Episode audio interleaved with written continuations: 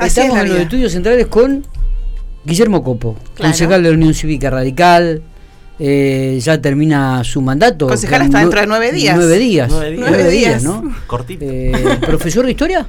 No, yo soy politólogo. Politólogo. ah, mira vos. Ciencia política. Pensé que eras profesor de historia. No, estudié en la Universidad de Buenos Aires. Bien, bien. ¿Todo bien, Guille? Buen día. Bien, la verdad que terminando ya el año, un año eh, duro, largo, pero, pero terminando ya y terminando la gestión, así que contentos. Y, viste, lo más triste de todo esto que vos decís, che, y seguimos igual. Sí, con que no sigamos peor o vayamos peor. Dios querido. Bueno, ¿ocho años de concejal? Ocho años de concejal, dos periodos, sí. ¿Qué te ha dejado todo esto? Uy, un montón de cosas, porque la verdad es que... ¿Qué es el aprendizaje que te deja estos ocho años? Y mira, te deja aprendizajes de nada, que vas madurando eh, con el tiempo. Eh, tengo 42 años, así que digamos me, me llevó una etapa eh, interesante. aprendiendo de digamos de la política salida de digamos salís de los libros de, de la facu y, y cómo es y aprender de lo que es la política en el, en el cara a cara con el vecino eh, que me parece que es lo más enriquecedor de todo. Me parece que... Y después las satisfacciones de lo que podés y las insatisfacciones de, lo que te, te, da bronca de que no se puede, no se quiere, eh, en base a nada, a estar en un lugar de oposición, pero siempre rescato que, digo, el diálogo ha sido... Eh, fructífero con, con, el oficialismo, me parece que, y sobre todo con los colegas, digamos, del Consejo, eh, y que más allá de ser oposición, cuando vos laburás y le metes para adelante y vas con ideas y demás, hay cosas que se logran y me parece que en ese sentido está, está copado. ¿Te costó llevarte con algún concejal en especial en tus los ocho años? No, no. ¿Tuviste buenos vínculos? Sí, la verdad es que sí. Eh, digo, hay concejales con los cuales he estado eh, los ocho años, el Canario Reinhardt, el, Chapu Viola, eh, Roberto Gómez, y la verdad es que me llevo muy bien porque, a ver, uno tiene que saber distinguir las diferencias políticas y no trasladarlas a, una cuestión de diferencias personales. No he tenido nunca una diferencia personal y siempre las diferencias políticas se resuelven a donde hay que resolverlas. ¿Por qué la gente no le cree a los políticos? Y porque la verdad que han hecho lo suficiente como para que no se crea. Eh, a ver, me parece que hay un desprestigio de la política, eh, pero a base de, resultados, digamos. Y yo creo que también en ese sentido, eh, más allá de que uno siempre habla en plural, te encontrás de todo en la viña del Señor. Eh, me parece que te encontrás gente responsable, gente laburadora, gente que no, no es laburadora, gente que eh, le importa nada lo que es el vecino, sino que le importa el carguito y bueno. En la sed, cuando muchas veces se escucha esto, ¿no? De los políticos porque va más allá del dinero, porque mucha gente te, decía antes, no, no, este va tiene plata, así que no le va, no va, no va a robar, esta tiene plata, no va a robar, pero en realidad em, después uno también analizando con gente común, ¿no? Cualquiera te dicen, quieren poder, la sed de poder en los políticos. Esto hace, esto te, parece que ha sido que, digamos, que hoy estemos como está el país. Bueno, el tema es también para qué querés el poder. Digo, el poder, la política sin poder no, no, se entiende. Digo, es, es parte neurálgica. El tema es para qué querés el poder. ¿Para qué lo usás? Para qué lo usás, exacto. Y me parece que ahí va, gran parte, digamos, de la, de la cuestión. Si lo usás para el bien común o si lo usás para eh, acumular más poder, para beneficios personales como, como estábamos diciendo, me parece que pasa por ahí. ¿Cómo evaluás el trabajo del presidente del Consejo, Daniel López? Bien, la verdad es que con Daniel siempre he tenido un muy, muy buen vínculo, es un, tipo de mucho diálogo, de, de que nos, nos, sentamos y podemos, eh, digamos, llevar para adelante, más allá de que hay veces que digo que hay posiciones encontradas, pero siempre en base al diálogo. Me parece que Daniel en ese sentido... me he llevado muy bien siempre porque es un tipo abierto al diálogo y nunca eh, se basó en la cuestión de las mayorías y las minorías de imponer, decir, bueno, nosotros somos siete, ¿sabes qué? Me importa tres pedos lo que opinás. Siempre tuviste en contra de eso también, ¿no? Sí, bueno, pero también uno tiene que saberlo llevar a eso, digo, de los dos lados, me parece. ¿Cuántos proyectos presentaste y no te fueron aprobados? Uy, no, no sé, muchos, qué sé yo, no, no, la verdad no tengo en este momento el, contador, pero digo, a lo largo de Pero se siente impotencia esto cuando vos presentás proyectos y te lo cajonean, presentamos proyectos y te lo cajonean, sí. presentamos proyectos y te lo cajonean. Igual, sí, igual yo me quedo siempre con... Eh, a ver, por supuesto que a uno le da bronca porque atrás de eso hay una necesidad y atrás de eso hay un laburo también. Digo, cuando vos planteás un proyecto, no es que te levantaste un día a la mañana y dijiste, sino de que por lo general siempre hay la voz de un vecino, eh, una necesidad, eh, y me parece que, que, por supuesto, es frustrante. Ahora, me llevo más la satisfacción siempre de decir, bueno, che, logramos aprobar cosas que, por más de que seamos oposición, de que seamos un bloque minoritario, que qué sé yo, que se escuchara, que, no sé, ayer, por ejemplo, me estaba acordando del control satelital de los vehículos municipales, ¿no? Eh, y me acuerdo que el periodo pasado, me acuerdo que era, no, eso no. Bueno, escuchen, veamos, analicemos y después díganme que no.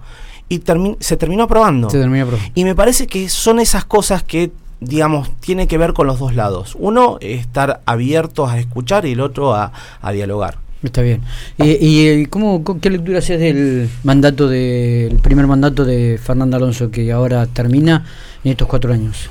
Y a ver, es un mandato que ha estado, eh, yo creo, con mucha obra pública, eh, que se ve en la calle.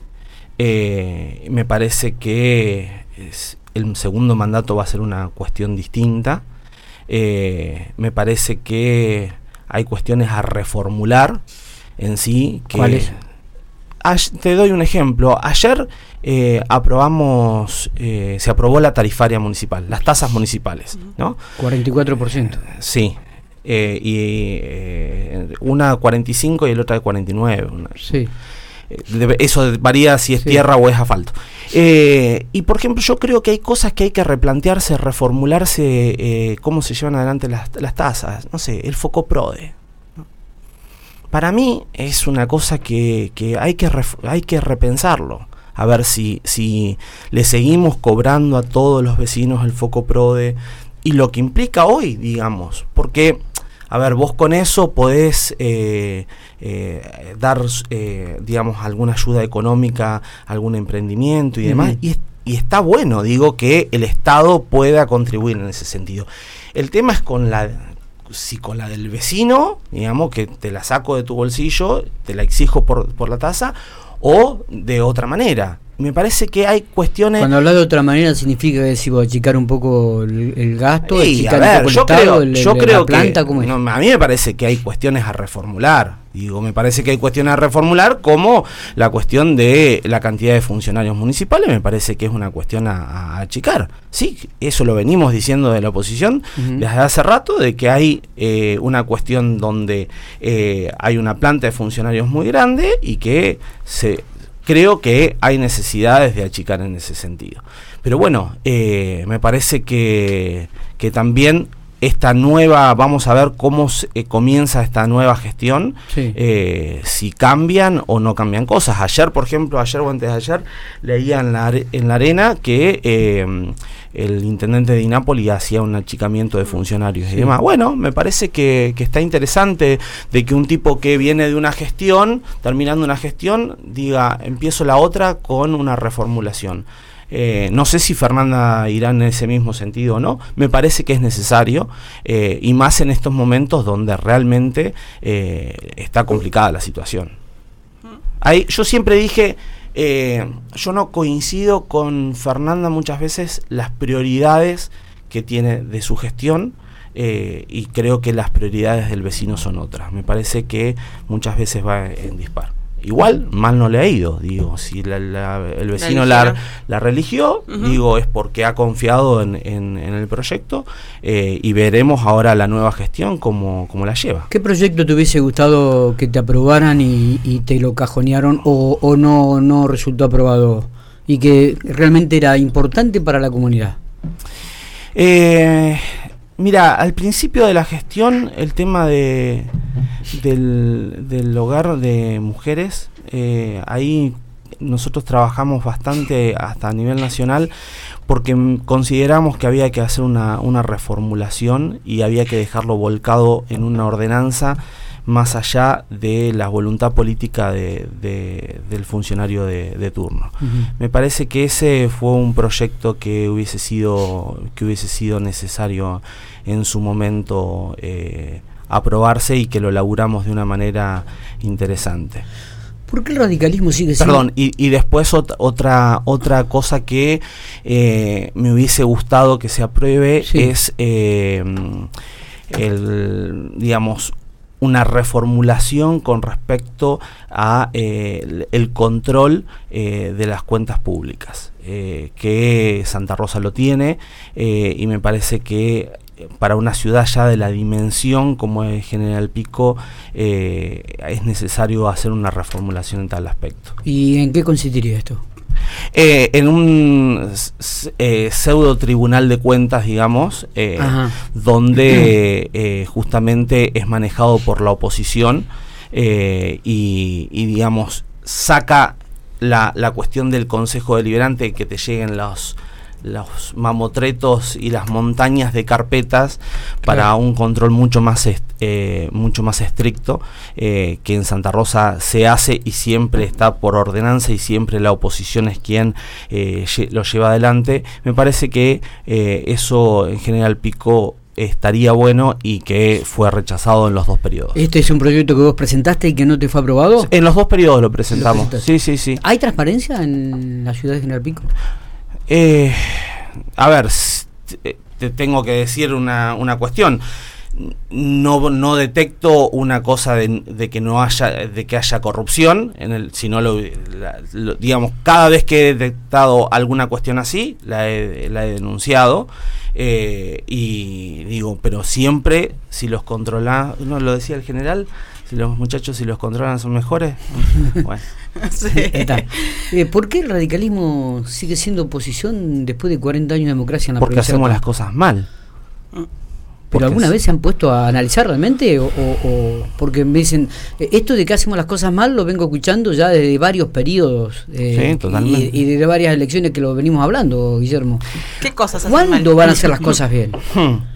Cuando eh, se priorice eh, lo general por sobre lo particular. Ahí va a estar.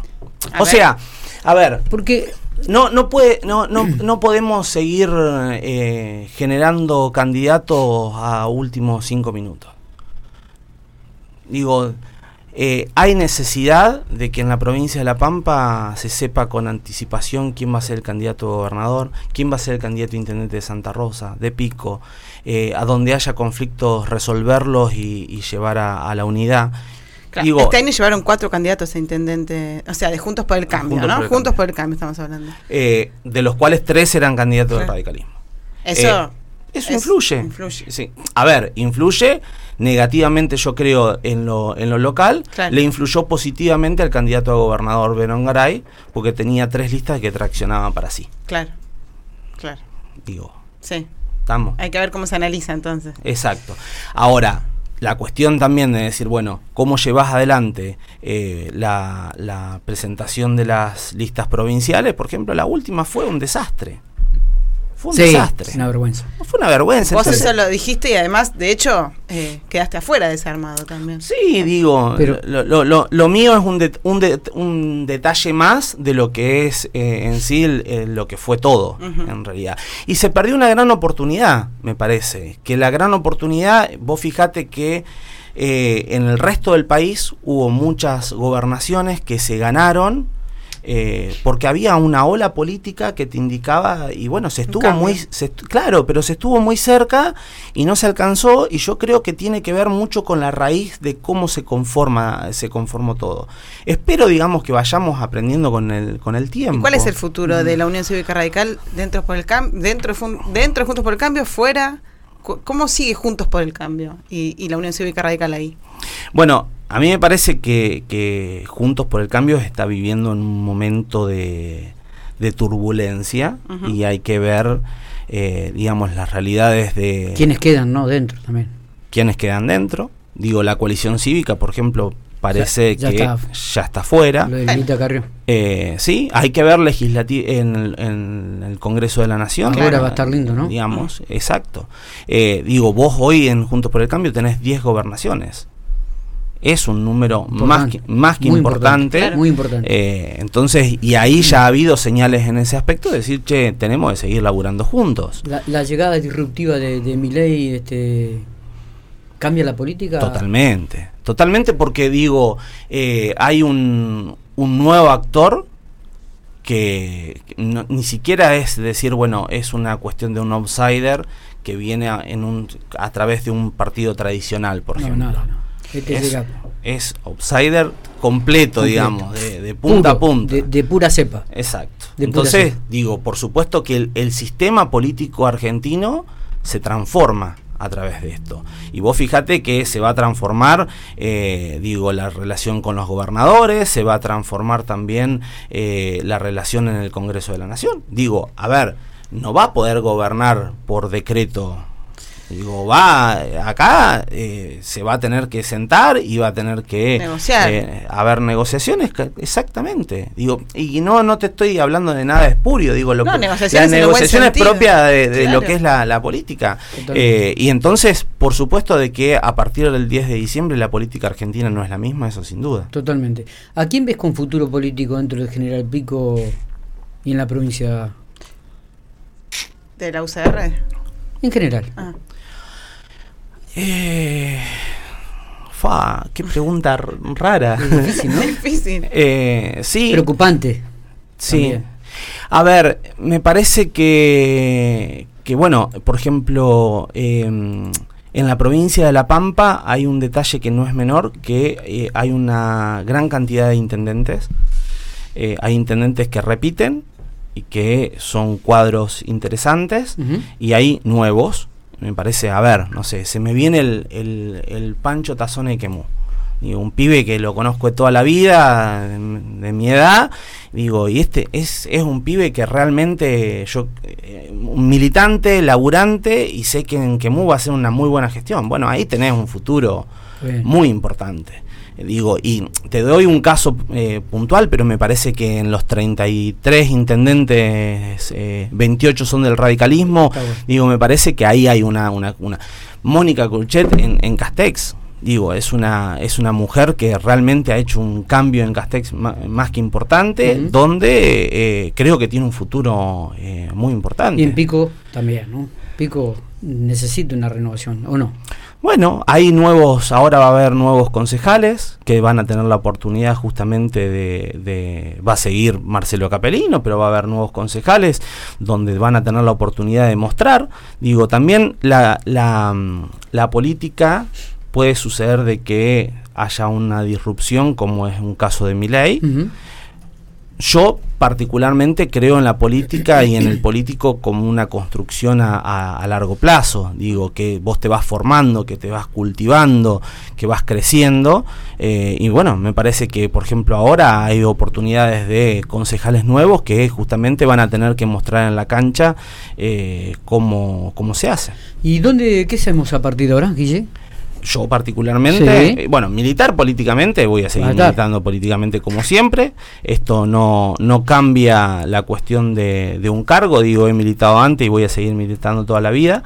Eh, en lo laboral voy a, con cuestiones, eh, voy a seguir dando clases, voy a estar eh, con algunos proyectos que estamos emprendiendo particulares, eh, la actividad agropecuaria, digamos, estoy reacomodando también un poco. yo la verdad es que en estos ocho años eh, dejé mucho de lado la cuestión particular porque justamente consideraba que eh, la función de concejal había que invertirle el tiempo necesario y no era una bequita eh, como para ir a cumplir un rato a la mañana o, sesionar cada 15 días sin saber, digo... ¿Hay concejales de este tipo? Sí, por supuesto. Sí. No nombre ni nada, pero digo, a ver, salí a la calle y, los vecinos no lo saben. Digo, quiénes laburan y quiénes no laburan. Está bien. Hay, hay gente que no se le conoce la voz dentro del recinto, ¿no? Sí, pero bueno, a ver, es Como también en la Cámara de Diputados pasa exactamente lo mismo. Pero hay de todo en todos lados. Eh, digo, ahí está la cuestión de cómo se toma el, el laburo cada uno. Digo, la verdad es que yo eh, digo no soy, no vengo de una familia política, eh, digo, me, he ido haciendo a los tumbos en realidad, pero siempre me lo tomé, con lo bueno y con lo malo me lo tomé en serio, digo, y, y, eso te lleva mucho tiempo también. Entonces, cuando vos eh, agarrás y tenés que resignar, algo tenés que resignar. Por supuesto que resignás parte del laburo. Eh, digo, yo en el primer año de concejal, por ejemplo, tenía muchas horas de clase, las cuales eh, terminé dejando porque no, no, podía hacer las dos cosas. Eh, y, bueno, también terminás resignando cuestiones de la familia, de, un montón de cosas que, digo, ahora retomarán su causa. Guille, gracias por haber venido. No, ¿Eh? gracias a ustedes. Nos estaremos viendo seguramente. seguramente. Por ahí lo podemos llamar como un columnista político, o sea que es politólogo. Y que está fuera de la gestión, ¿no? Y que, va a estar fuera de la gestión y va a poder ver. Más, sí. No estando ahí, digamos, ¿no? Que a veces uno puede tener otra mirada. Eh, vos sabés que siempre la cuestión esta de la formación que uno tiene de base siempre tira, en definitiva, y y una cosa es cuando vos encarás la política en carne propia y otra cosa es cuando tenés la mirada más, abstraída y podés analizar, ¿sí? Así que eh, la próximamente eh, de columnista. De columnista en Guille, gracias por haber venido. Gracias a ¿Eh? ustedes.